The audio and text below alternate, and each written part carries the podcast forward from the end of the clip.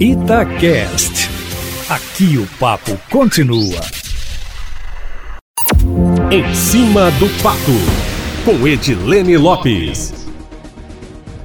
As empresas de ônibus estão no foco das polêmicas, Eustáquio. Depois da troca de comando da BH Trans e da investigação do Ministério Público de Contas sobre uma antecipação de recursos do contrato para cobrir prejuízos da pandemia, agora mais uma novidade. Em primeiríssima mão aqui na coluna em cima do fato. As empresas de transporte metropolitano apontaram necessidade de aumento de 41,16%. A reportagem da Itatiaia recebeu essa informação e o Estado confirmou que o pedido desse aumento foi feito para a tarifa. A alegação é de prejuízos provocados pela diminuição da demanda durante a pandemia e de aumento de insumos que compõem a estrutura dos custos, na casa dos 6%. Segundo as empresas, não estão nos cálculos de custos a obrigatoriedade, por exemplo, de contratação de aprendizes, as medidas de prevenção sanitária para o combate ao coronavírus e despesas de ações jurídicas por danos morais e trabalhistas. O Sindicato das Empresas de Transporte Metropolitano, Eustáquio Ramos, é importante dizer isso,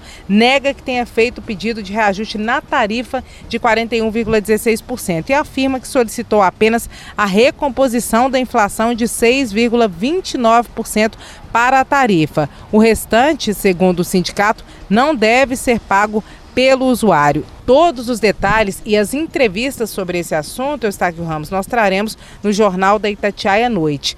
Hoje, 232 linhas de transporte metropolitano têm passagem no valor de R$ 5,60, 35 linhas no valor de R$ 3,80 e a linha que faz Betim Aeroporto de Confins via Aeroporto da Pampulha tem passagem de R$ 51,25. Eustáquio, da última vez que houve reajuste, que foi de 4,49%, foi em dezembro de 2019.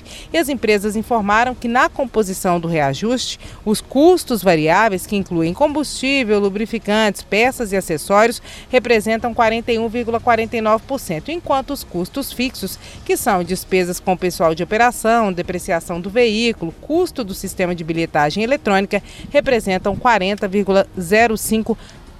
Eustáquio Ramos. Agora, saindo da situação do Estado com essa novidade e indo para a situação de Belo Horizonte, o Ministério Público de Contas investiga e a gente já informou isso daqui, informação que foi trazida em primeira mão pelo G1 um acordo firmado entre a Prefeitura de Belo Horizonte e o Sindicato das Empresas de Transporte de Passageiros de Belo Horizonte, que é o CETRA, que a princípio prevê antecipação semanal de até 4 milhões de reais para amenizar prejuízos causados pela pandemia de coronavírus. Por causa desse escândalo, o vereador Gabriel Azevedo fala em CPI da BH Trans, na Câmara Municipal de Belo Horizonte, conforme nós informamos ontem. O presidente da BH Trans, Eustáquio Ramos, foi substituído. Saiu Célio Bousada, conforme nós também informamos, e entrou Diogo Prosdócime, que desde 2019 coordenava o programa de concessões e parcerias público-privadas na PBH Ativos e já foi subsecretário no governo de Antônio Anastasia e Alberto Pinto Coelho,